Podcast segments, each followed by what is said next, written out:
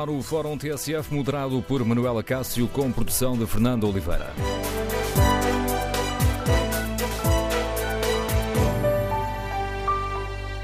Bom dia. Deve ou não existir um limite para os ordenados dos gestores das empresas?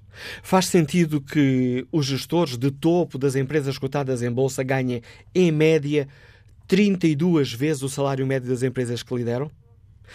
E faz sentido que exista um caso onde essa diferença é ainda maior e seja de 150 salários? No Fórum TSF queremos ouvir a sua opinião sobre uma questão polémica que hoje é debatida no Parlamento. O Estado deve intervir nas políticas salariais das empresas privadas? É importante diminuir a disparidade salarial dentro da mesma empresa? Deve ou não existir uma lei que estabeleça um rácio, uma relação direta entre os salários mais altos e mais baixos? Queremos ouvir a sua opinião. O número de telefone do Fórum é o 808-202-173. 808-202-173. 173. Também pode participar no debate online, escrevendo a sua opinião no Facebook da TSF e na página da TSF na internet, onde perguntamos ainda aos nossos ouvintes, no inquérito que fazemos, se deve existir um limite para os ordenados dos gestores. Olha os resultados. Os primeiros ouvintes a responder consideram que sim, 70% dos ouvintes eh, respondem sim à pergunta que as fazemos. A questão é polémica e há vários dados que ajudam a perceber o que está aqui em causa. Para além da, daquelas diferenças salariais, uh, de existirem gestores que ganham 150 vezes o ordenado médio que pagam aos trabalhadores das suas empresas, há outros números importantes para percebermos a importância do que, do que hoje será debatido no Parlamento. Nos últimos três anos, o custo do trabalho manteve-se estagnado, mas o salário dos gestores de topo aumentou 40%. Portugal é um dos países da União Europeia onde os salários sobem menos e é o quarto país com maior desigualdade salarial. Ora, no fórum queremos ouvir a sua opinião. Fazem sentido estas disparidades? O Estado deve intervir nas políticas salariais das empresas privadas e fixar um limite para os ordenados dos gestores? Deve ser criado um leque salarial que, na prática, diz que um gestor topo não pode ganhar uh, X vezes mais do que o salário médio que é pago na sua empresa ou do que o ordenado mais baixo que paga na empresa que ele lidera. Queremos ouvir a sua opinião. O número de telefone do Fórum é o 808-202-173. 808-202-173. O debate é hoje feito no Parlamento, pela mão do Bloco de Esquerda, que apresentou, que apresentou um projeto de lei que hoje será debatido. Bom dia, Sr. Deputado José Soeiro, bem-vindo ao Fórum TSF. bom dia. Gostava que começasse por explicar aos nossos ouvintes, de uma forma tão sintética quanto possível, qual é a proposta concreta que o Bloco de Esquerda apresenta. A proposta concreta é muito simples, é que seja definido um leque salarial de referência. Por leque salarial estamos a falar de uma proporção máxima. Dentro da mesma empresa não pode haver uma disparidade eh, acima de um determinado nível. Nós, aliás, não especificamos o nível. Conhecemos experiências internacionais. Na Suíça foi proposto 1 para 12. Ninguém pode ganhar na mesma empresa, num mês, mais do que outra pessoa da mesma empresa ganha num ano, por exemplo. Em França houve uma discussão em que o rácio proposto era 1,20. Ninguém pode ganhar 20 vezes mais dentro da mesma empresa. Nós eh, eh, propomos que o governo fixe esse leque salarial, fixe um rácio, um limite máximo para a desproporção entre os salários mais baixos e os salários mais altos da mesma empresa. E que as empresas que ultrapassam, violam esse uh, leque salarial, uh, ou seja, que violam esse limite da desigualdade salarial, estejam impedidas de beneficiar de qualquer apoio público, de beneficiar de qualquer uh, enfim, programa de apoio à criação de emprego, ou até de fazer contratos com o Estado, participar em concursos e arrematações públicas. No fundo, a pergunta que nós queremos fazer hoje com este projeto, com esta proposta, é, primeiro, se há aqui um problema ou se nós achamos que não existe problema nenhum e que o Estado não tem que fazer nada. E segundo, se deve ou não haver um limite para as desigualdades, porque, como disse, nos últimos anos as desigualdades não têm parado de aumentar. E é por isso que, a nível internacional, este debate está a ser feito. Não se trata apenas de limitar os salários dos gestores. Trata-se de garantir que se uh, há salários, uh, se os gestores se querem fazer pagar bem, então têm que aumentar os salários dos trabalhadores. Então têm que aumentar em proporção também os salários do, dos baixos. Porque o que tem acontecido é que há nas empresas, nomeadamente nas empresas portuguesas, mas não só, salários supersónicos de gestores que se pagam a si esses salários supersónicos, mas que não aceitam subir os salários dos trabalhadores. O que está a acontecer agora, por exemplo, no setor da distribuição, hum, sim, nos supermercados e hipermercados, para dar o exemplo do Pingo Doce, que é onde existe o leque salarial mais alto, ou seja, no Pingo Doce, um trabalhador precisa de trabalhar mais de 300 anos para ganhar o mesmo que ganha o administrador do Pingo Doce num ano, ou seja, precisa de viver várias vidas para poder ganhar o que aquele administrador ganha num ano, e no Pingo Doce, por exemplo, está a ser negociado um contrato eh, coletivo de trabalho em que os, eh, os administradores rejeitam aumentos salariais ou estão a propor que haja um aumento de 1,40€ por, por mês em troca da desregulação total dos horários. Isto é inaceitável. Este, estas desigualdades são realmente chocantes são indecentes e, do nosso ponto de vista, o Estado deve intervir, como intervém eh, em tantas outras coisas. O Estado já fixa um salário mínimo. E é por isso que em países como a Suíça, como a França, como a Inglaterra, como os Estados Unidos, este debate tem vindo a ser feito e estas propostas têm vindo a ser discutidas. Uma questão uh, essencial, que é uma das, das reservas que é posta a esta, esta iniciativa, e pondo as coisas muito terra a terra, o que é que o Estado tem que se estar a meter nas políticas uh, privadas remuneratórias das empresas? Não, a pergunta é exatamente a oposta, ou seja, eu, eu ponho o problema de outro modo, que é, eh, nós, o nosso projeto diz que as empresas é que definem a sua política, mas o Estado diz qual é o leque salarial de referência, isto é, qual é o limite máximo de desigualdades que o próprio Estado aceita. E o Estado não tem que dar benefícios fiscais aceitar concursos e arrematações públicas, ganhos por empresas, que ultrapassam esse limite da desigualdade. Porque a questão que nós aqui temos que discutir é de saber se, eh, quais são os, os, as consequências económicas e sociais dessa desigualdade. E a verdade é que a desigualdade é, eh, não é neutra do ponto de vista social, não é neutra para o funcionamento das sociedades, é, é, é negativa para o funcionamento das economias, é prejudicial à eficiência económica e, aliás, diga-se de passagem, todos os estudos que têm vindo a ser eh, feitos sobre a comparação entre as, uh, estes salários supersónicos e uh, os próprios resultados das empresas revelam uma coisa muito simples, é que não há nenhuma relação, nenhuma relação entre as remunerações supersónicas dos gestores e o desempenho das empresas, nem em termos operacionais, nem em termos da sua cotação na Bolsa. Aliás, há exemplos que nós percebemos bem. Nos CTT, o, o, o administrador do CTT faz-se pagar a si próprio, por via das decisões e da combinação que faz com os acionistas, cerca de 70 mil euros por mês. Ora, o CTT, no momento em que faz pagar este salário supersónico a Francisco Lacerda, nos últimos anos baixou em 70% a sua cotação na Bolsa. Uma empresa que tem resultados operacionais cada vez piores, mas que depois esse administrador que é pago assim a peso de ouro é o mesmo que retira dinheiro uh, à empresa, distribuir em dividendos para os acionistas que fixam esse seu salário supersónico e distribuir dividendos acima dos resultados líquidos da empresa. Portanto, isto não é sequer, eh, digamos assim, eficiente do ponto de vista da, da, da economia, do funcionamento da economia.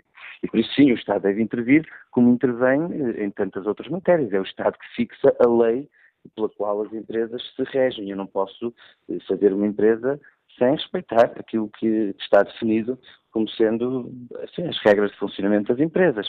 Eh, aliás, noutros países, uma das discussões que tem havido sobre uh, uh, o combate a este tipo de desigualdades é justamente reforçar a regulação interna às próprias empresas e os mecanismos de participação uh, dos acionistas na fixação dos salários dos gestores.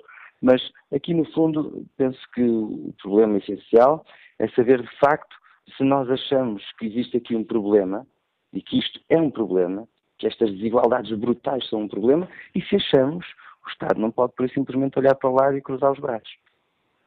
Esta é uma proposta, este, este projeto de lei do Bloco de Esquerda uh, diz apenas respeito às empresas privadas ou tanto às privadas como às empresas públicas, às empresas do Estado? O, o, o leque salarial de referência funcionaria, funcionar se a proposta for aprovada, mas eh, funcionará quando a proposta for aprovada, eh, para, quer para as empresas públicas, quer para as empresas privadas.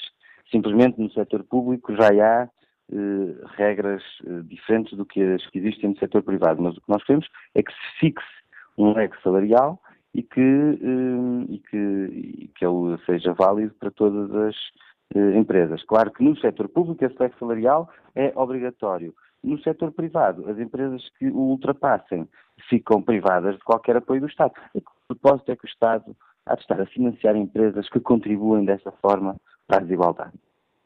O seu sorriso quando dizia quando esta lei for aprovada é porque sabe que esta lei tem, uh, será chumbada no Parlamento. Uh, vamos ver, até, até às votações uh, eu tenho uma, uma esperança de que os argumentos possam ainda convencer os, os, deputados de que esta lei é uma lei justa e que deve ser aprovada. Mas o que já sabemos é que há intenção de chumbá-la. Eh, sim, a direita, porque não ouvi ainda grande argumentação, o Partido Socialista argumenta com a, a concertação social, que é um argumento que é, tem pouco sentido, porque justamente o nosso projeto propõe que seja o governo a fixar o leque salarial e, portanto, como o, o, único argumento de oposição à nossa proposta. É uma desculpa esfarrapada. Eu creio que mais cedo ou mais tarde uma proposta destas há de acabar por, por ser aprovada em Portugal, como aliás eh, em muitos outros países. É, é uma proposta que nos últimos anos, desde 2011 para cá, desde a crise financeira para cá, é uma proposta que tem vindo a ser discutida e a fazer caminho em muitos países. Creio que fará esse caminho também em Portugal. Creio que mais tarde ou mais cedo será aprovada, até porque tem sido defendida por pessoas de múltiplas sensibilidades e áreas políticas.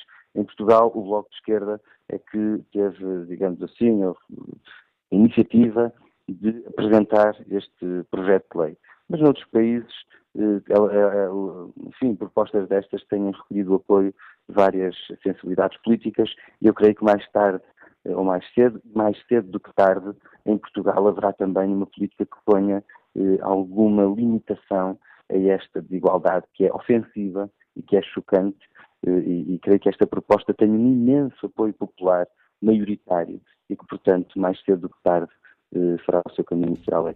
Agradeço ao deputado do Bloco de Esquerda, José Soares, ter explicado aos nossos ouvintes os, esta proposta do Bloco, este projeto de lei que hoje será debatido no Parlamento. E que opinião têm os nossos ouvintes sobre esta questão? Bom dia, Henrique Neto, empresário, Liga-nos Lisboa. Bem-vindo a este debate. Já esteve à frente de uma grande empresa portuguesa. Como é que olha para todo este debate? Bom, hum, eh, bom dia aos ouvintes, bom dia para si. Uh, não vejo bem, como, como parece evidente. E, aliás, estou relativamente à vontade para o dizer, porque na minha empresa, quando eu me reformei, ganhava 120 mil euros por, por ano, perdão, ou seja, 10 mil euros por mês. Era o salário mais alto, éramos os três administradores, ganhámos esse valor, mas não tínhamos ordenado mínimo e as médias situavam-se entre 2 mil e 3 mil Portanto, eu estou à vontade para falar sobre isto. Uh, Já agora deixe-me só dizer, em bom dos ouvintes, era a Iberomoldes, certo? Era a Iberomoldes. Era e é. A empresa está lá e continua da mesma forma. Uh, não faz sentido e penso que é um processo perigoso de estatização da economia que uh, o Bloco de Esquerda, principalmente, tem vindo a conduzir o PS. Uh, porque muitas vezes as leis nem sequer vão ser aprovadas, mas criam um clima, uh, nomeadamente nacional e internacional, nomeadamente uh, em relação ao investimento, que é muito penalizador da economia portuguesa. E, por outro lado, porque o próprio Bloco de Esquerda sabe que não são propostas sérias, que se destinam essencialmente a fazer campanha eleitoral antecipada, digamos, dando a ideia às pessoas, aos portugueses, de que o Bloco de Esquerda defende os interesses dos trabalhadores, etc. Não defende. Não defende porque o problema das grandes diferenças salariais que infelizmente existem, e digo infelizmente, resultam das baixas qualificações uh, uh, do trabalho em Portugal, nomeadamente de quadros médios e de trabalhadores especializados. Há uma falta. Na indústria que eu vi, trabalhei, nomeadamente na Marinha Grande, se perguntar a qualquer empresário que lhe diga qual é o grande problema que ele tem, diz é a falta de pessoas. Uh, qualificadas, está bem ver. Uh, uh, e o que é que o empresário faz em função disto? Paga mais a, aos mais qualificados, que não são muitos. E muitas vezes, nomeadamente os setores exportadores, paga mais, mais do que gostaria de pagar, por força das condições do mercado, muitas vezes até eh, quadros estrangeiros, eh, comerciais, eh, etc. Ou seja, isto não tem ponta para onde se lhe pegue, porque forçar as empresas a fazer aquilo que elas provavelmente até gostariam de fazer, mas não conseguem, é absurdo. Por outro lado, eu não compreendo que o Bloco de Esquerda e, aliás, os outros partidos não compreendam que o grande problema nacional é a ausência de formação. E essa ausência de formação é muito mais grave uh, nas classes, uh, digamos, mais baixas, nas, onde existe maior pobreza. E vimos perguntar porquê, e é muito fácil de compreender. Uh, o problema reside essencialmente no pré-escolar, que não interessa a ninguém tratar, porque nós temos uma parte da sociedade muito pobre, excluída, Uh, e onde é que isso se podia interromper? Esse ciclo vicioso da pobreza e da exclusão combate-se nas famílias mais pobres e como? Fazendo com que as crianças vão para bons pré-escolares, que haja transporte que os vão buscar a casa e os levem à escola todos os dias e mantê-los na escola o mais tempo possível, porque muitas vezes os pais, as famílias não têm disciplina suficiente para o fazer, a esse nível, uh, para que, digamos, esse setor da sociedade, que é pelo menos 40% a 50% da sociedade portuguesa, possa evoluir, evoluir rapidamente numa geração para fugir à pobreza, à marginalidade e, naturalmente, à incompetência no posto de trabalho. Henrique Neto tratava do assunto. Isto era uma resposta correta, mas o Bloco de Esquerda, que acha que está a defender os pobrezinhos, não faz, não fala, não diz, nem trata disso. E isso é lamentável. Obrigado, Henrique Neto, pelo contributo que traz ao Fórum TSF. Que opinião tem João Matos, bancário, que nos escuta em Sesimbra? Bom dia. Uh, bom dia, Manuel Cássio ao Fórum. Uh, eu penso que hum, deve ser fixado um limite de, aos salários dos gestores. E, e esse limite deve ser por referência o, o salário do Sr. Presidente da República. Não tem que ser necessariamente igual, mas tem que ter uma eh, ser por referência, uma vez de multiplicar por dois, multiplicar por três, eh, mas deve ter preferência o salário do Sr. Presidente da República. Eh, porque isto, de facto, é, é uma agressão social aos portugueses. Uh, veja, Manuel Cássio, o que é que têm feito os nossos gestores. Estou-me a lembrar do Zenal Bada que destruiu, Zenal Bada e companhia que destruíram a maior empresa portuguesa, a PT. Onde é que está o mérito destes homens para ganharem o dinheiro que ganharam, com tanto prejuízo a Portugal? Estou-me a lembrar, por exemplo, agora, recentemente, de Diogo Vaz Guedes, que agora declarou insolvência e, vai, e pede um perdão de 65 milhões. Eh, de euros, de, e, e pronto, e vive à, à partazana. Estou a lembrar do, do, do Sr. Vara, também o que ele fez uh, dos negócios na Caixa de Depósitos. Uh, e, e, portanto, estou-me a lembrar de, de Ricardo Salgado. Também os milhares de milhões de prejuízos que deu à, à sociedade portuguesa. Uh, e depois vemos que os reais gestores, os reais gestores do capitalismo são os socialistas e os sociais-democratas. Vemos, o, o Manuel Acácio falou aí numa diferença de 150 vezes, mas eu digo, Manuel Acácio, que é mais, muito mais. Se tivermos por referência o salário médio nacional, se tivermos por referência o salário mínimo nacional, os 150 vezes mais, se calhar passam para 170, 180 ou, 100, ou mais. É, portanto, essas desigualdades. Se olharmos para a proposta, é... se olharmos para os dados do, do, que são avançados no, no projeto de lei do Bloco de Esquerda, fazendo com essa média do, do salário mínimo nacional, é, há casos onde chegam a ganhar 280 salários mínimos. Pois, está a ver. É, é uma escandaleira imprópria de um país onde, onde os sociais-democratas e os socialistas têm governado. Uh, quer dizer, isto é próprio de, de, países do terceiro mundo, das grandes oligarquias uh, exploradoras da América Latina e de algumas situações uh, em África ou coisa do estilo. Não é próprio de um país da Europa, velho de nove séculos. Essa, e, aliás, as desigualdades têm que ser reduzidas. É um imperativo ético, nacional, social. Quer dizer, porque o mundo não pode ser justo com. Porque isto, porque o reverso disto é a, é a exclusão social, é a pobreza, é a miséria. Obrigado, João Matos, pela, pelo contributo que deixa também aqui no Fórum TSF. Queremos ouvir a opinião dos nossos ouvintes. Uh, o Estado deve interferir nesta, nesta questão, deve interferir nas políticas salariais das empresas privadas para diminuir a disparidade social. Deve existir eh, um leque, um leque salarial em cada empresa, uma lei que estabeleça uma relação direta, uma proporção entre o que ganham os gestores de topo e o salário médio da empresa que lideram? Queremos ouvir a sua opinião. O número de telefone do Fórum é o 808-202-173.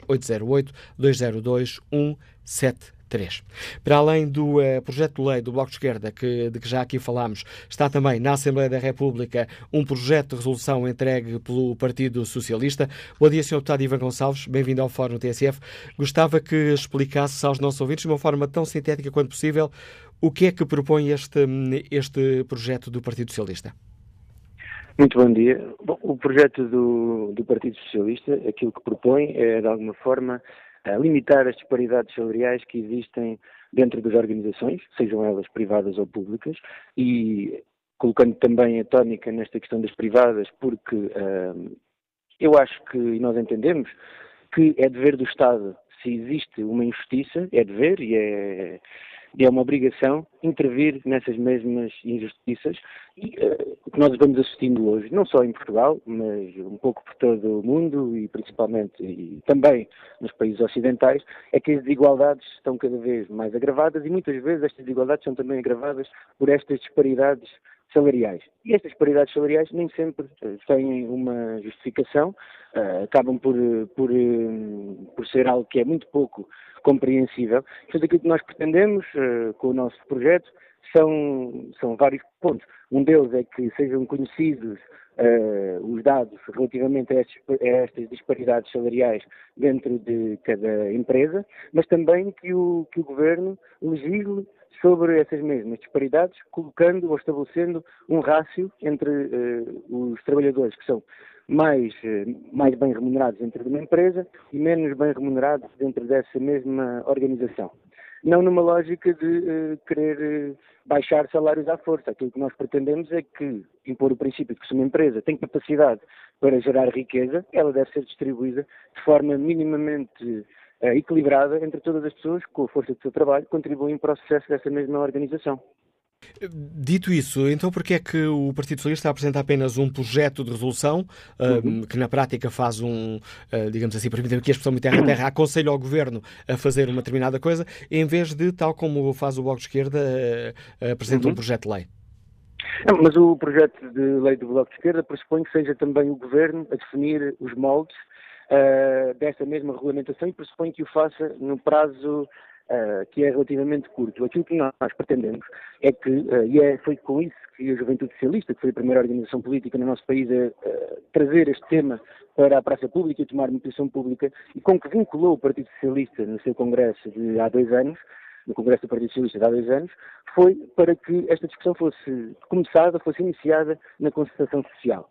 Ora, os parceiros sociais ainda não foram ouvidos sobre esse tema e nós entendemos que o primeiro passo que deve ser tomado é a discussão na Constituição Social e daí devem resultar propostas que depois possam vir a legislar ou a produzir uma legislação concreta sobre este tema. Este é um tema que é manifestamente complexo, porque há muitas formas e nós não queremos criar uma lei ou uma regulamentação que depois uh, não tenha aplicabilidade prática. E sabendo nós dessa mesma complexidade, entendemos que deve ser uma matéria estudada e debatida na Constituição Social e, a partir daí, deve vir ao, ao Parlamento para que possa ser legislado. Sendo certo que a Assembleia da República não tem assento na Constituição Social, tem que ser o Governo a fazê-lo e, portanto, o que nós fazemos com esta proposta é mandatar o Governo a que tome uma posição eh, sobre esta matéria e que, eh, dentro da Constituição Social, consiga também encontrar um mecanismo para regulamentar estas mesmas disparidades salariais. O Partido Socialista já decidiu como é que votará o projeto de lei do Bloco de Esquerda? a orientação de voto que foi definida pelo Grupo Parlamentar do Partido Socialista é de não viabilização do projeto do Bloco de Esquerda, precisamente por esta questão. O projeto do Bloco de Esquerda não acautela uh, a participação dos parceiros sociais nesta discussão e nós entendemos que esse é um processo que é fundamental para que possa ser uma lei construída de uma forma equilibrada e que seja efetivamente aplicada. Obrigado, Sr. Deputado Ivan Gonçalves. Fica assim clara a proposta e os argumentos do Partido uh, Socialista, uh, que apresentou também no Parlamento, não é debatido hoje, mas já apresentou no Parlamento, uma recomendação ao Governo para o estabelecimento de um limite proporcional para a disparidade salarial no interior de cada empresa. Está relançado o debate. Vamos ao encontro dos nossos ouvintes. Bom dia, Jorge Lourenço, comercial, Liga-nos Lisboa. Que opinião tem sobre esta questão? Bom dia. Uh, eu tenho uma opinião que já há muito tempo venho vindo a formar. Uh, de facto, algumas considerações. A maioria que ganha pouco paga poucos impostos rendimento, por vezes nenhums, mas o que paga não tem forma de não pagar porque, enfim, são impostos sobre rendimento e, de facto, uh, não está limitado nesse aspecto, paga e, faz a sua declaração de IRS normalmente. Muitos dos que ganham muito Uh, pagam muito, é verdade que a imposição também não é baixa em termos percentuais, mas têm, através de formas legais ou não legais, de optar se querem pagar ou até certa medida uh, otimizar o que pagam e como pagam. Uh, uma grande parte dos portugueses não paga impostos sobre rendimento porque está isento e não consegue sequer viver dignamente porque tem o salário mínimo, nós sabemos que aí não são, não têm, portanto, impostos sobre rendimento a pagar. Uh, há em Portugal uh, milhares de pessoas, por exemplo, na construção civil, conheço dezenas, centenas, através das várias empresas por onde passei como gestor, em que os quadros ganham muitas vezes os 600 euros da maioria e alguns dos quais ainda recebem bónus por conseguirem arranjar estratagemas para pagar por fora os que ganham menos.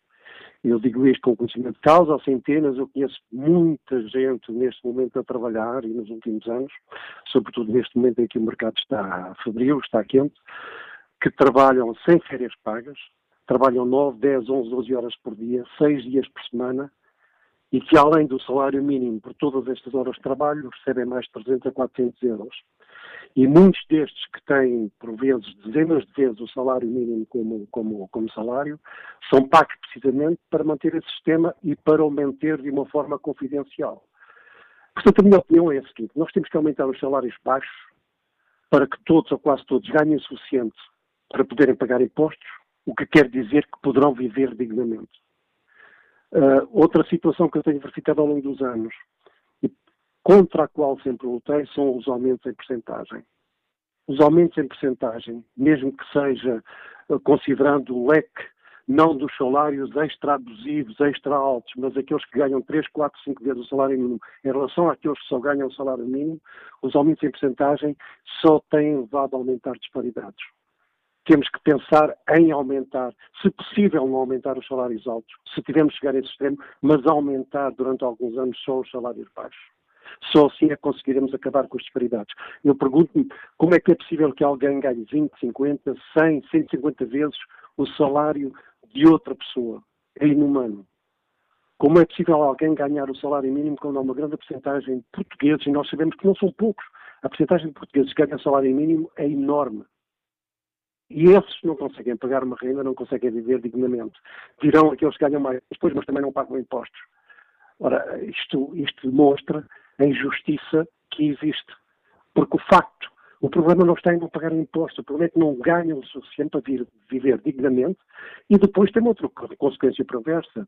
É porque aqueles que ganham mais e que não adotam estratagemas ou que de qualquer maneira têm que declarar e não há forma de fugir legalmente à, à, à declaração de tudo aquilo que ganham, terão que ser sobrecarregados, porque no fundo alguém tem que pagar impostos, precisamente porque há uma outra maioria ou uma, uma grande parte ganha pouco e não ganha o suficiente para pagar impostos. Temos que criar uma lei para limitar o leque salarial. Obrigado, Jorge Lourenço, por deixar clara a sua opinião, ajudando-nos também na reflexão uh, sobre este tema. Queremos ouvir a opinião dos nossos ouvintes. Deve existir um limite para os ordenados dos gestores? Uh, deve existir uma lei, um lex salarial que diga que o gestor uh, de uma determinada empresa não pode ganhar X vezes mais o salário médio dessa mesma empresa ou X vezes mais o salário mais baixo da, da empresa que lidera. Queremos ouvir a sua opinião. Faz sentido uma lei destas? Faz sentido que o Estado intervenha aqui numa, hum, na política salarial de empresas privadas? A disparidade salarial é ou não um problema? Número de telefone do Fórum 808-202-173. 808-202-173. Bom dia, professor João Duque, professor catedrático do ISEG. Ouvimos aqui um comentário no programa da TSF Dinheiro Viva a Vida do Dinheiro. Senhor professor, a disparidade salarial é um problema? Para a nossa economia, para a nossa sociedade? Bom dia, Manuela Cássio, bom dia aos ouvintes. Uh, parece que é um problema. As pessoas uh, sentem-se mal, penso eu, quando convivem com grandes disparidades, particularmente quando os mais baixos da pirâmide uh, não têm rendimento suficiente para suportar a sua vida e fazer face àquilo que são as necessidades básicas. E, portanto, nós temos o dever de cuidar disso. Agora, se se deve cuidar por achatar a pirâmide ou por subir a base da pirâmide, podem ser perspectivas diferentes para a resolução do problema. O problema principal não é tanto a redução do leque salarial, acho eu, mas é fazer com que os mais baixos da pirâmide eh, tenham capacidade para viver, viver adequadamente. Ora bem, mas este problema é um problema muito complicado. Eu gostava de deixar já aqui claro que eu tenho não é conflito de interesses, mas eu faço parte de uma comissão de remunerações de uma empresa cotada, que é a REN, e, portanto, uh, eu faço parte de um órgão que uh, estuda ou uh, avalia em que medida, e acompanha em que medida é que a administração ganha muitíssimo mais do que os membros da comissão, deve ser remunerada. E depois, a remuneração anual, como é que é feita? Portanto, dito isto, e voltando por o ponto, que é o ponto nas empresas privadas, vamos pôr as coisas num âmbito ou num campo em que eu acho que os portugueses são sensíveis. Vamos lá ver. Os melhores jogadores do plantel do Benfica devem ter um limite quantas vezes ganham mais do que o roupeiro do mesmo plantel. É disso que se trata. Portanto, se as pessoas acharem que sim, então, muito provavelmente, o que acontece é que os bons jogadores vão-se embora de Portugal. Se nós acharmos que o que é importante é cuidar da remuneração do roupeiro, para que ele seja um homem digno e tenha capacidade para comer, viver, aforrar, ser um homem livre, entre aspas, numa sociedade capitalista, então o problema será outro. Quem diz jogador de eh, futebol diz as vedetas da televisão. Ah, pronto, agora podemos passar para as empresas as administrações, etc. Os administradores não são trabalhadores. Bem, cuidado. Os administradores administram e têm mandatos relativamente curtos, mandatos de três anos, uh, e ao fim de três anos uh, são colocados outra vez fora do mercado, a menos que sejam reconduzidos para a administração, uh, pela, pela Assembleia. E os acionistas é que são verdadeiramente os seus patrões. E se eles não remunerarem convenientemente e se não mantiverem convenientemente o interesse do acionista em manter aquela administração, eles são postos na rua. Para além da remuneração em si, imediata, cuidado que há muitas outras formas de remuneração, as pessoas só veem às vezes uma forma de remuneração, mas não veem as restantes. Por exemplo, muitos administradores não têm local, local de recuo, chamado local de recuo, porque não fazem parte dos quadros da empresa que administram, e portanto não podem ficar lá a trabalhar como técnicos, sequer. Portanto, ficam. Eh, e depois é, é, simples, ou têm ou não têm capacidade para, no mercado de trabalho, conseguirem uh, um novo trabalho. Mas há outras formas de remuneração, de compensação, que se continuam a, continuam a prevalecer no tempo, como participação de fundos de pensões, uh, planos de, de opções, etc., e que também deviam ser contabilizados. Mas já agora, há aqui um fator muito importante, que é, é muito fácil eu, eh, numa empresa que aparentemente tem um grande leque de disparidade entre a base da pirâmide e a parte de cima, eu eliminar este problema. Ora bem, imagine-se que o meu trabalhador que ganha menos, os meus trabalhadores, são os empregados da limpeza. Bom, então o que é que eu faço? Mando embora as pessoas, e contratualize com uma empresa a, limpeza. Quem diz isso? Diz a segurança, quem diz isto? Diz o atendimento do telefone, que é o call center, isto é, os trabalhos muito pouco qualificados, que não exigem praticamente conhecimento nenhum, em que uma pessoa entra no trabalho e passado uma hora já é um expert, de facto também não, não fazem muito sentido serem remunerados, muito bem remunerados. Agora, eles têm que ser remunerados para que as pessoas não andem a roubar na rua para completar o, a necessidade básica de sobrevivência. Mas, dito isto, também temos que ter algum cuidado e, e perceber também que existem formas muito simples de eliminar o problema.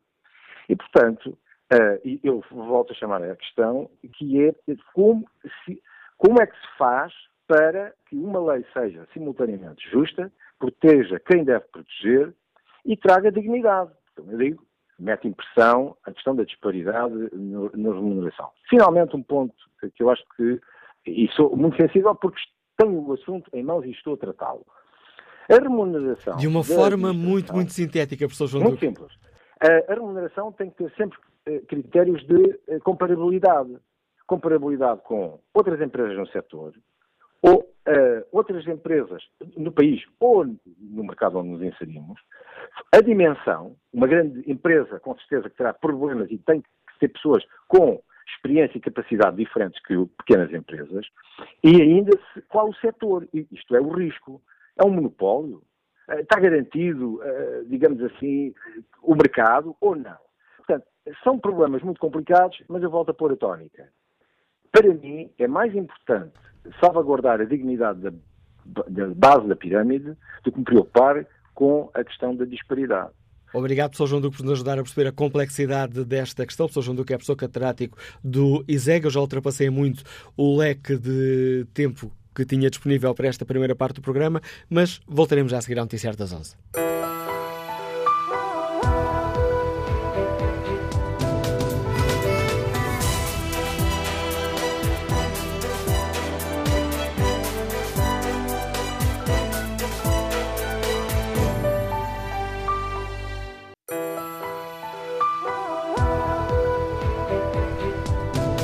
Fórum TSF, segunda parte, edição de Manuela Cássio, com produção de Fernanda Oliveira.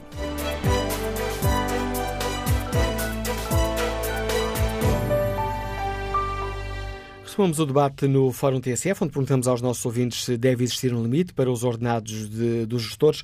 Ponto de partida para este debate, o facto de hoje no Parlamento ser debatido um projeto de lei do Bloco de Esquerda, onde se defende a criação de um leque salarial que estabeleça basicamente uma proporção entre o salário dos gestores de topo e o salário médio das uh, empresas.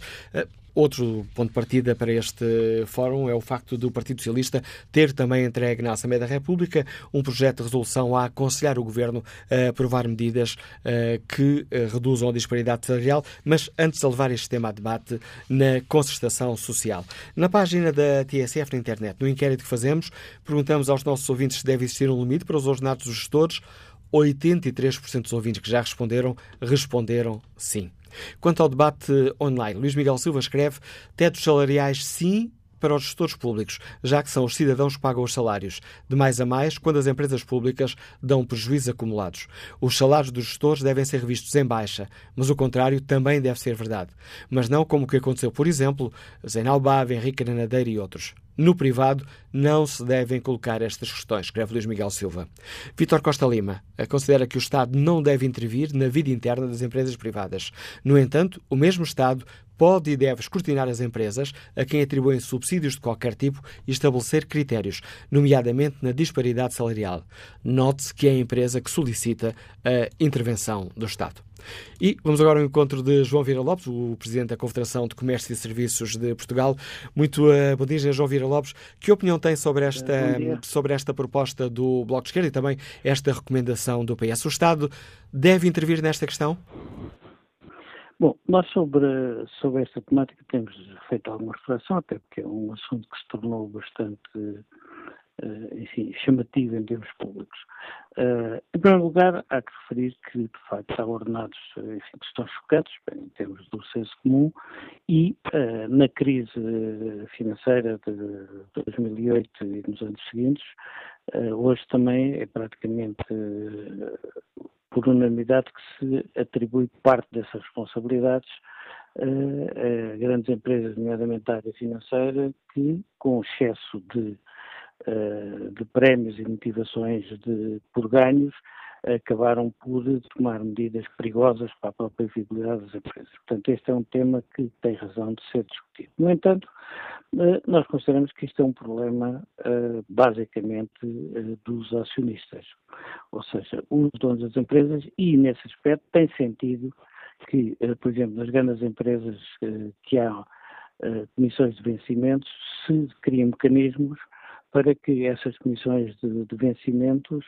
reflitam uh, não só os grandes acionistas, como os pequenos acionistas, de maneira a ter um escrutínio maior. No entanto, a experiência do Estado uh, interferir na gestão das empresas, historicamente, tem sido bastante má e, por isso, nós não simpatizamos com a ideia do Estado agora estar a definir um conjunto de regras nesse sentido. Aliás, podem-se criar situações absurdas. Por exemplo, se nós tivermos em setores uh, como a construção civil, ou como os supermercados, ou como as empresas de limpeza, em que uh, os trabalhadores menos qualificados têm uma, um peso bastante grande e de salário médio mais baixo, significa que, que nesses setores os gestores automaticamente definirem rácios fixos, uh, não poderiam passar de certos plafons. Por isso que se cria aí questões é, perfeitamente dizer, desproporcionadas.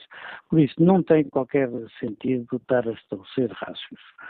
Uh, pode, naturalmente, tomar as medidas que entender em relação ao setor público.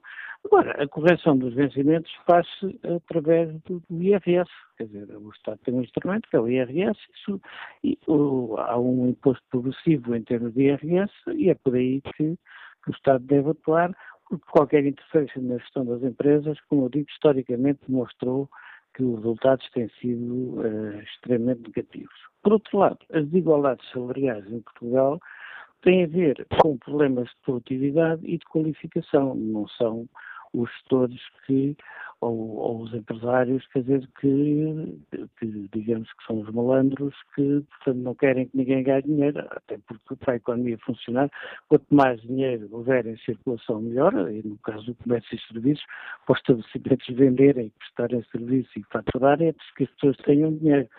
Portanto, é um problema de qualificação e um problema de produtividade e o Estado aí deve investir claramente em termos de qualificação e produtividade e, uh, inclusivamente, ter atenção à carga fiscal sobre as empresas, que é extremamente alta uh, e que é limitativa, muitas vezes, de políticas salariais mais agressivas. Por isso é que, para este Orçamento de Estado, nós propusemos, inclusivamente, no caso da, da CCP, que uh, as empresas que uh, aumentassem os salários mais do que uh, a média, quer dizer, se tivessem algumas bonificações em termos fiscais. portanto, nesse aspecto tem, tem sentido. Por outro lado, o facto de um ou dois salários ou três salários serem exagerados para o senso comum e com razão por parte das pessoas, nem sequer contribuir significativo para o aumento médio eh, da questão salarial, quer dizer, de, e do atraso salarial do país em relação à europeia. É, de facto, os problemas principais estão na, qualifica, na, na qualificação das pessoas e na, na produtividade. Portanto, eh, nós achamos que eh, este tipo de discussões podem parecer politicamente corretas, Uh, mas, uh, enfim, eu terminaria dizendo que, uh, dizendo uma frase que não é muito bonita, mas é cheira muito a campanha eleitoral. Engenheiro João Vila muito obrigado pela, por ter explicado aos nossos ouvintes a posição do, da Confederação do Comércio e Serviços eh, de Portugal de oposição à intervenção, a uma possível intervenção do Estado numa matéria que diz respeito à vida das eh, empresas. Jorge Batista, Ligantes de Sintra, é economista. Bom dia, bem-vindo a este debate. Olá, bom dia. Olha, eh, em primeiro lugar, eu queria fazer aqui uma, uma declaração de interesses. Eu sou contra, por, por princípio, com esta excessiva intervenção do Estado na vida das, das empresas. Há muita burocracia, há, muito, há muita carga fiscal, acho que é um exagero. Segunda questão, fui diretor-geral em Portugal de uma multinacional na área do entretenimento e enquanto eu lá estive, a maior diferença salarial que existia entre o meu salário, que era o mais elevado, e o, da, e o funcionário que ganhava menos, era cerca de sete vezes. Posto isto, uh, eu interessei-me por este debate, porque regularmente acompanho estes debates na TSF, e sempre que existem estas, estas propostas de lei, fico sempre um bocado surpreendido por elas não virem acompanhadas a montante de estudos prévios. Por exemplo, eu gostava de saber qual é que é o montante da dimensão deste dano em Portugal, de facto as empresas que se referiram aí várias vezes, que, que, onde há uma disparidade de 280 e 170, se de facto isso representa 50% das empresas portuguesas, 60, 70, 80. Se realmente estamos num patamar acima de 50%, eu acho que a nossa economia tem um problema sério. E de facto é bom que se olhe para ele.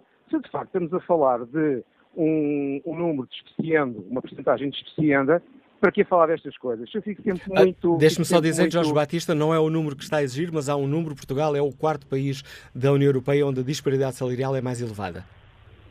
Certo, mas mesmo ainda assim, ainda assim, eu gostava de saber qual é que é de facto a dimensão, a dimensão uh, da discrepância. Porque estamos a falar de quantas empresas com esse, com um nível grande, com, com uma discrepância, com uma discrepância grande.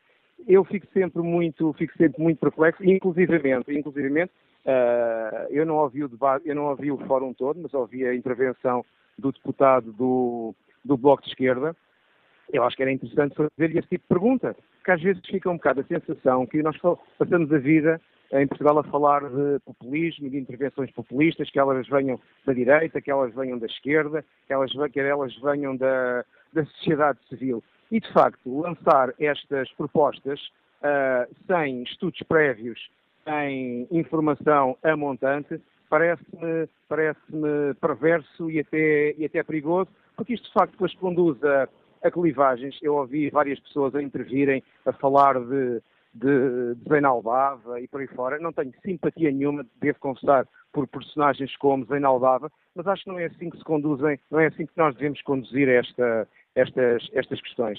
Pronto, era isto que eu tinha para, para vos dizer. Muito e obrigado por ter partilhado connosco a sua, a sua opinião. Um outro dado um, que tem a ver com este, com este debate, um, e este é oficial, nas empresas uh, cotadas, as empresas uh, aí, a média uh, da, desta dispersão salarial, ou desta disparidade na dispersão, na média da disparidade salarial, o que os números oficiais nos dizem é que as empresas portuguesas cotadas em bolsa, essa disparidade salarial é, em média, média, tendo em conta os gestores do topo, ganham 32 vezes o salário médio da empresa dos trabalhadores um, onde, onde, ele também, onde ele também trabalha. São os dados disponíveis que servem para lançar o debate que hoje fazemos no fórum. Que opinião tem sobre hum, tudo isto o Fernando Queiroz, que é comercial e que está no Porto? Bom dia. Bom, bom dia, Fernando Queiroz. Bom dia. Olha, eu só vou ser muito breve. É o seguinte, o Bloco de Esquerda já nos habituou ao longo destes tempos a fazer várias propostas. Vou sugerir uma coisa ao Bloco de Esquerda. Eles têm eh, muitos funcionários, ou alguns funcionários da Assembleia da República, que ganham muito pouco, 600, 700 euros. Se eles por acaso dividissem, tirassem 100 euros ou 200 a cada, ao seu vencimento mensal, certamente já contribuíam para que a disparidade de salários não fosse assim tão grande. Era só isso. Muito bom dia, muito obrigado. A proposta que nos deixa Fernando Queiroz, a recordar aos nossos ouvintes que esta é uma proposta que é, uh, no essencial, semelhante entre o Bloco de Esquerda e o Partido Socialista. A diferença processual, e que é importante, é que o Bloco de Esquerda uh, avançou com uma, com uma proposta de, de lei, um projeto de lei, que, a ser aprovado na Assembleia da República, terá de ser seguido pelo Governo, enquanto o Partido Socialista apresentou um projeto de resolução que, uh, basicamente, é um, um conselho ao Governo, uma sugestão para que o Governo uh, vá num determinado sentido, neste caso concreto, o de limitar a disparidade social, uh, salarial. Marcelino Abreu é advogado, liga-nos de Barcelos. Bom dia. Muito bom dia. Eh, estão a ouvir? Estamos a ouvi-lo. Sim, sim, ok. Um, eu agradeço uh, ter a possibilidade de intervir no fórum. Eu acho que sim, que, que, deve haver alguma moralidade, entre aspas, no, nos valores salariais que se pagam no nosso país. Uh, e acho que deve haver efetivamente um rácio entre os salários mais baixos e os salários mais altos. Os salários mais altos não devem exceder X vezes que se venha a estabelecer o salário mais baixo que aquela mesma empresa pague. Eu já há muito tempo, uh, quer na imprensa escrita, quer na rádio, uh, defendi isto, em intervenções que tive, e na altura fiz umas contas que me dizia qualquer coisa como isto. Eh, se nós tivermos um diretor a ganhar 11.250 euros, isto é 15 vezes um salário de 750 euros.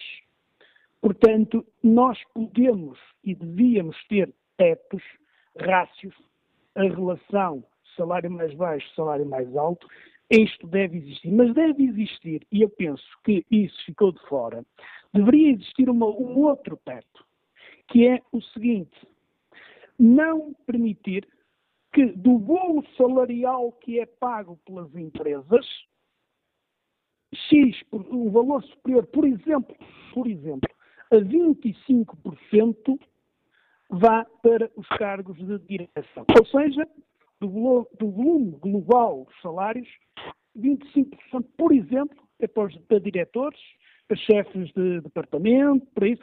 O restante é para os trabalhadores. O que significa o quê? Com, portanto, isto seria um duplo teto para os salários. Por um lado, não poderia, por exemplo, exceder 15 vezes salário mais baixo. Por outro lado, um teto global, 25% do volume salarial é que é para diretores. Isto implicava o quê? Implicava que se queremos subir o valor do salário dos diretores, se queremos contratar mais diretores, então temos que subir o valor do salário dos trabalhadores, digamos, eh, dos outros que não eh, desempenham cargos de direção, e temos, se for o caso, de contratar mais pessoas. Ou seja, combate-se o desemprego, aumenta-se o valor salarial das pessoas e aumenta-se e, e, e consegue-se com isto não fazer, digamos, o combate à precariedade, o combate ao desemprego, através do, do, da contratação de diretores. Não. Tem que ser através daqueles que vão permitir que o volume do salário dos, dos diretores possa subir. Querem aumentar o valor do salário dos diretores? Ótimo. Vão contratar mais pessoas e vão-lhes subir o salário. E com isso, estamos falados. Eu penso que este duplo teto seria muito mais justo e não apenas dizer que o diretor-geral, por exemplo, não pode ganhar mais do que.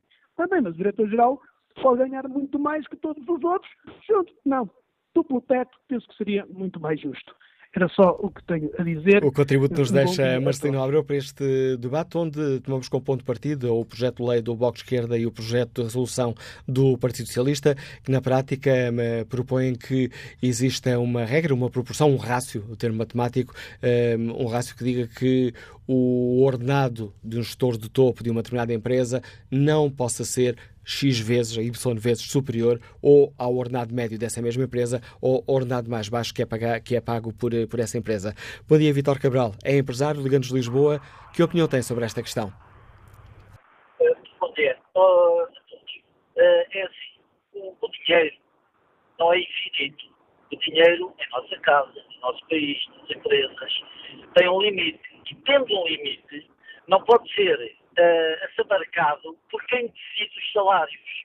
Eu, se na minha empresa, eu que decido o salário, disser, olha, é tudo para mim e para vocês são migalhas, pois é legal, mas não é moral. Daí alguns gurus charlatões não têm razão quando defendem, ah, vamos aumentar o salário dos mais baixos, mas vamos aumentar quanto? 10 euros. E os deles vão aumentar mil euros? Não. Aumentos à porcentagem é batota. Uh, aumentos uh, feitos indiscriminadamente são batota. E, e, por exemplo, aquilo que o, que o Sr. Zuc falou, é, ele falou, ele falou porque está ao serviço, na verdade, a gente sabe, pá, pronto, é, custa dizer isto, mas é assim, ele, ele está conectado com o cérebro do PSD. E daí sabendo nós que o PSD uh, defende salários sem limite para uns e também mais baixo possível para outros, ele falou da maneira que falou. Foi buscar exemplos do futebol. Mas também no futebol há que moralizar o, os salários. Há que moralizar em, em, em todo lado.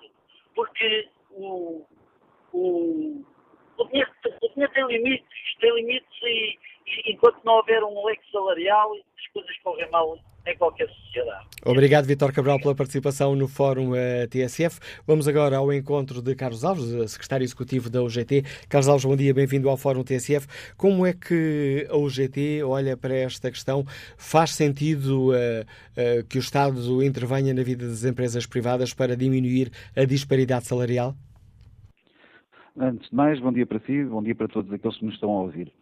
Eh, eu penso que esta proposta que foi avançada tem um mérito, e tem nomeadamente o mérito de chamar a atenção para um problema que existe, que é real, que é grave, e para o qual até o próprio Primeiro-Ministro já chamou a atenção, que é o problema das disparidades salariais mas também não é um problema que seja só a questão dos gestores de topo, é um problema mais geral da distribuição de rendimentos em Portugal, em que os aumentos salariais, nomeadamente quando falamos a outros níveis, nomeadamente falamos nos altos quadros, os salários têm crescido a um nível muito superior do que crescem também para os salários mais baixos, agravando as desigualdades também para esta via, até o fosso social que, que já existe.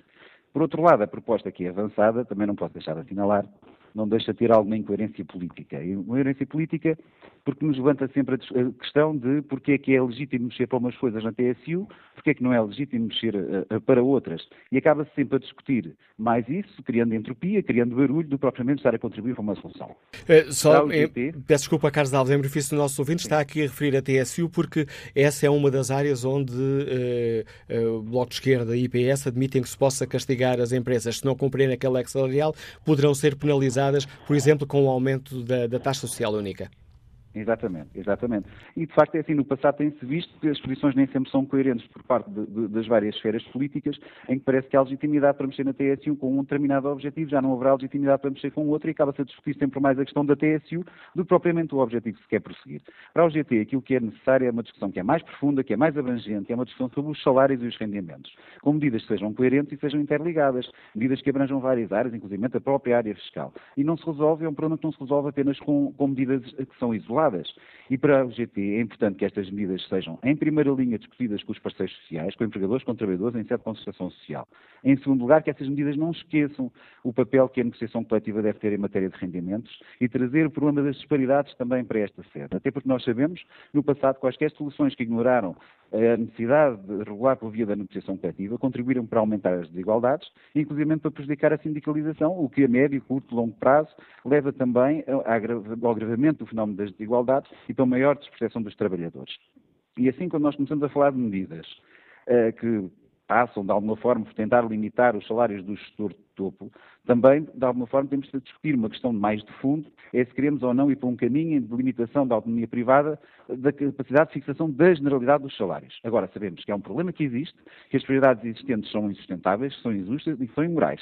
Sabemos também que o nível médio dos gestores, do salário dos gestores, compara com o da União Europeia, e o dos restantes trabalhadores, não. Agora, passa sobretudo a limitar uh, os salários de topo, acho que passa sobretudo e primeiro por valorizar a generalidade dos salários em Portugal, no setor privado e no setor público. O setor público também tem que dar o exemplo de promoção, de valorização dos salários. E aqui não queria deixar uma nota importante relativamente à questão da regulação da negociação coletiva. Nós assinámos recentemente um acordo tripartido em sede de constatação social que vai ter efeitos, esperamos ter positivos, para desbloquear a negociação coletiva, que é um fator essencial, e assim, para valorizar a generalidade dos salários e para reduzir as disparidades.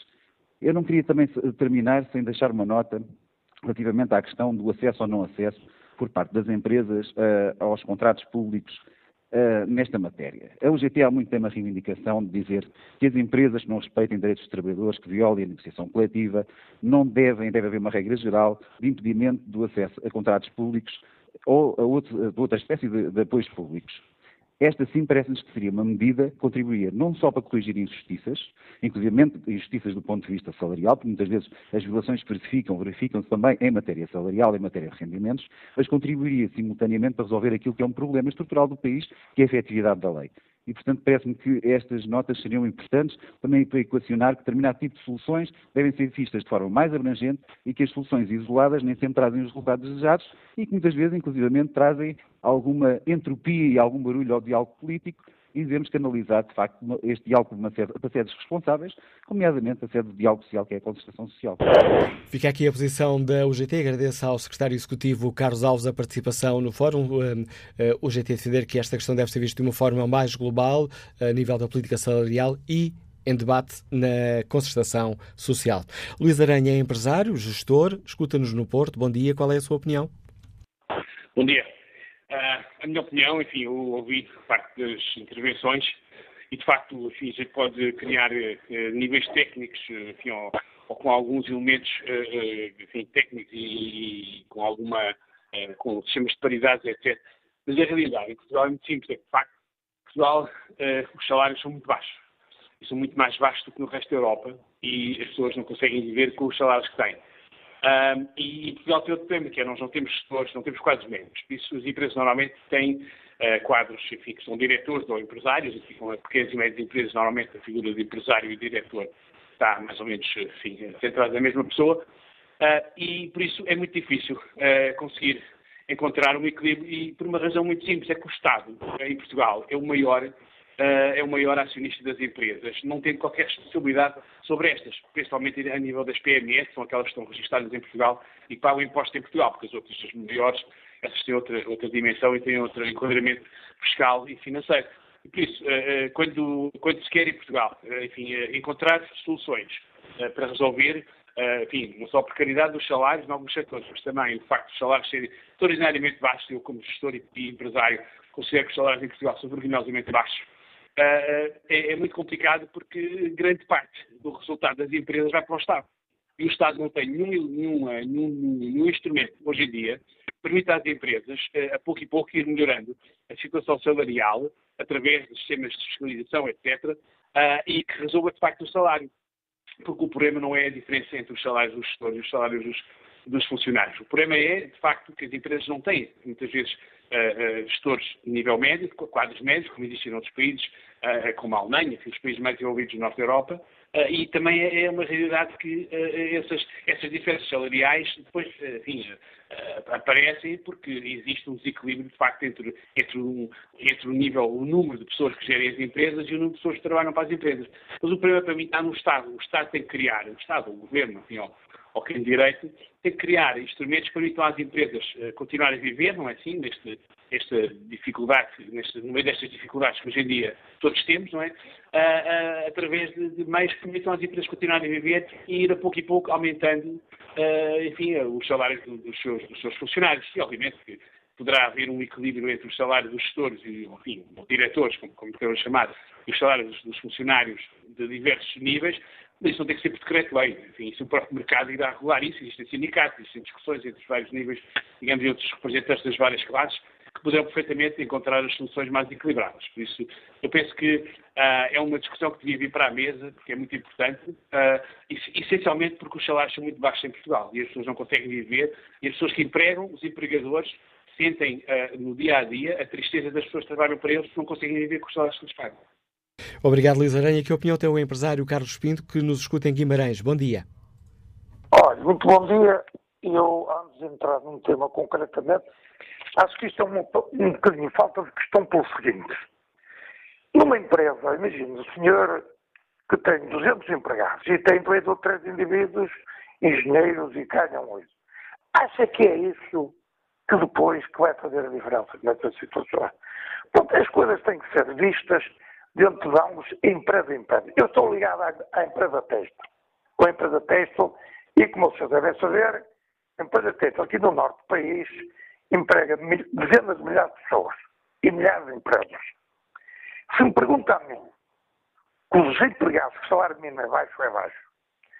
Mas é baixo para o trabalhador, não é baixo para a empresa. Porque um trabalhador, eu vou-lhe dar um exemplo concreto, que ganha o salário mínimo são 580 euros. 580 euros, depois vai ter mais subsídio disto, subsídio daquilo, vai a 100 e tal. Paga 14 meses, paga 23, 25%. Um trabalhador em Portugal, a empresa, custa 900 euros. 900 euros. E o trabalhador recebe 500, 500 ou 450. Não está. E porquê? Porque o Estado, infelizmente, leva o dinheiro todo. E agora faço-lhe uma questão e eu gostava que me explicasse essa coisa concreta. Imagine o senhor, o tem uma empresa, e eu vou dar um, um caso concreto da indústria técnica. Você tem uma confecção e tem, por exemplo, 200 pessoas. E nessas 200 pessoas, exportando tudo para o estrangeiro, você fatura uns 15 milhões ou não sei o quê. E tem outra empresa ao lado que tem 30 ou 40 empregados e que vende 90 milhões ou 100 milhões. Eu pergunto está correto que os descontos para a segurança social sejam idênticos. Está correto e está mal. Isto é que o trabalhador tem que ganhar mais, o Estado tem que baixar a segurança social para essas empresas exportadoras que empregam pessoal, porque numa confecção, vou-lhe dar um exemplo, o, o, o, o salário de uma confecção representa 40% do produto final. 40%. E quando nós subimos 50 ou 60 euros, não são 60 euros. Vai para mais 20%, são mais 10 ou 15 euros. E depois, o que é que acontece? Que é o que está acontecendo em Portugal. Nós, a indústria têxtil, tem uma concorrência terrível. Não é China, não, é China.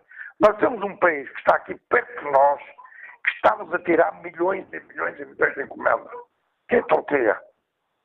As pessoas não se convencem, porque a Turquia desvalorizou a moeda 40%. A Turquia tem salários. E depois o que é que acontece? Estas grandes marcas internacionais, eu não ponho o nome que toda a gente se conhece, vêm aqui a Portugal e não tem preço. E as encomendas fogem para a Turquia. Eu li esta entrevista, uma entrevista esta semana, de um grande economista de um semanário, aqui que saiu no sábado, uma grande entrevista que aborda os problemas sociais, uma entrevista que toda a gente devia ler isso. Agora um trabalhador ganha pouco, ah, pois ganha, mas um patrão não lhe paga pouco. Eu tenho 150 trabalhadores 150, eles ganham, eh, pagam mais um bocadinho o normal. Mas eles ficam quase mil euros cada um. Eu sempre pergunto-me a mim, ah, mas ele não leva, não leva, claro, porque o Estado leva-lhe quase o dinheiro todo, e isto é que nós temos que debruçar. Porque os partidos de esquerda, o Partido Comunista, mas eles só, eles quanto mais subir, mais ganham, aos seus empregados, para, para, para fazer face aos seus, aos seus funcionários públicos, aos funcionários, isto daqui e outro. E o país o que é que precisa? O país precisa exportar. O país precisa ser competitivo. Porque se o país for competitivo, se for exportador, ganha o país porque exporta mais, cria mais emprego. Por exemplo, vou dar um exemplo só para concluir. Auto Europa. Auto Europa dentro de 4 ou 5 mil milhões. Mas quantos empregados é que tem? E depois, a Auto Europa dentro de 4 ou 5 milhões, mas 80 ou 85% é, é importado. Portanto, e, portanto, é preciso abordar esse assunto dentro de coisas, empresas, empresas, empresas, setor a setor. E o setor têxtil está a ser muito maltratado. Neste momento, os senhores fizeram uma estimativa aqui no norte do país, e eu vou-lhe dar um exemplo, Maia, Barcelos, Pablo Lanhoso, Fácil, Guimarães, Salteiro, Famalicão, têm sido vítimas, nesses primeiros seis meses do ano, da desvalorização da lira italiana com 40% e de outros fatores. E isso é que eu queria que as pessoas discutissem e viessem às empresas, ouvissem. Isto é que é importante. Agora, eu não estou preocupado com uma empresa que tem 3 ou 4 indivíduos que ganham 10 ou 15 ou 20 mil, mas são 3 ou 4 e o resto. É por aí que nós vamos lá. É, é por tirar um do outro mais 10 ou 20% que, que a empresa vai resolver os problemas. Olha, eu já, desculpe, já fui longe demais nesta situação, mas acho que fui claro na minha explicação e é isso que eu gostaria e que até ser num, num, próximo programa discutisse a questão da teste, houvesse aos empresários aqui, os ouvintes, porque a teste emprega dezenas, dezenas de milhares de pessoas. É um dos setores essenciais da nossa economia. Obrigado, Carlos Pinto, pela participação no fórum. Vamos agora ao encontro de João Torres, da Comissão Executiva da CGTP Intersindical. João Torres, bom dia. Como é que a CGTP olha para, esta, para este debate e para esta proposta de o Estado intervir fixando um leque salarial nas empresas para diminuir a disparidade salarial? Uh, bom dia a todos. Pois nós também temos, uh, temos algumas dúvidas sobre o efeito de tal, de tal medida. Uh, digamos que, em primeiro lugar, aquilo que é preciso levar a fundo, isso sim, é a distribuição da riqueza que só os trabalhadores produzem. Não há outros produtores da riqueza que não sejam os trabalhadores. E os trabalhadores, de há muitos anos, esta parte, aquilo que, que se vem constatando, é que a parte do rendimento nacional disponível para salários tem vindo a baixar, está agora nos 34%, quando já esteve em cerca de 60%, estamos a falar em 75%, 76%, 74%, 75%, 76% do século passado. Ora, isto é que é preciso, a distribuição da riqueza é o, é o grande problema que as sociedades têm de resolver. E, e, portanto, digamos que nós sabemos que há aí salários que são nitidamente obscenos, salários e rendimentos e outras pervendas de que apenas, enfim, meia dúzia de personagens neste país uh, tem, não é? Uh, que são claramente são, são uma, uma provocação para a generalidade dos trabalhadores portugueses, não é? mas bem pior que isso, a nosso ver, é o problema da, da distribuição da riqueza, daquela parte que vai para os lucros, enfim, afastando eh, de uma divisão mais justa e equilibrada, milhares e milhares de trabalhadores que empobrecem mesmo a trabalhar. É? Neste momento, aquilo que, enfim, que os dados revelam é que cerca de 11% dos trabalhadores com um emprego de trabalhador de contador são pobres, quer dizer, mesmo a trabalhar empobrecem. Esse é que é o drama. E é para aí que a gente deveria uh, voltar o fundamental das nossas energias, dar esse combate, distribuir de uma forma equilibrada a riqueza que é produzida. E não é através desta. Peço desculpa, João Torres, e na opinião da CGDP, não é com este tipo de medidas que, que chegamos lá, que chegamos a esse objetivo? Não, vamos lá ver. Nós, nós uh, acreditamos que isto pode ter, esta discussão pode ter algum efeito moralizador. Não é? Aquilo que nós preferíamos é que houvesse uma discussão e está bem, está bem, mas isto, isto não pode ser. A riqueza produzida no país, eh, da riqueza produzida, apenas 34% para os milhares de trabalhadores, que são os que produzem de facto a riqueza. Isso é, isso é, e aí é que está o cerne, o cerne do problema. É como é que a gente distribui. É claro que nós bem sabemos de enfim, de décadas e décadas, milénios da exploração do homem pelo homem, enfim, uh, os capatazes sempre, sempre houve, não é? Aqueles a quem se paga uh, de forma milionária, enfim, para tratar, tratar, muitas vezes mal, os trabalhadores. Para tratar da vida dos trabalhadores. Não é para, resolver, para resolver os problemas dos trabalhadores. É para subjugar os trabalhadores.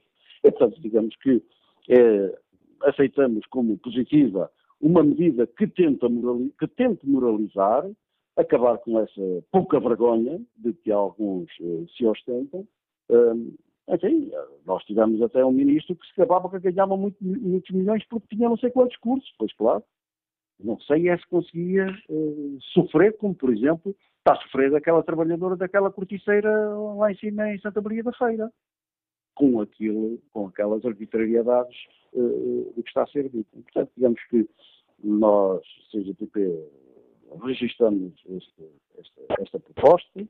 Um, gostaríamos imenso que ela acabasse por pôr alguma decência no comportamento das empresas, mas que a decência passasse fundamentalmente por libertar mais dinheiro uh, daqueles que, que, que o amealham, que são os patrões, que são, que são as empresas, e que o distribuísse porque, de facto, prejudica que são os trabalhadores.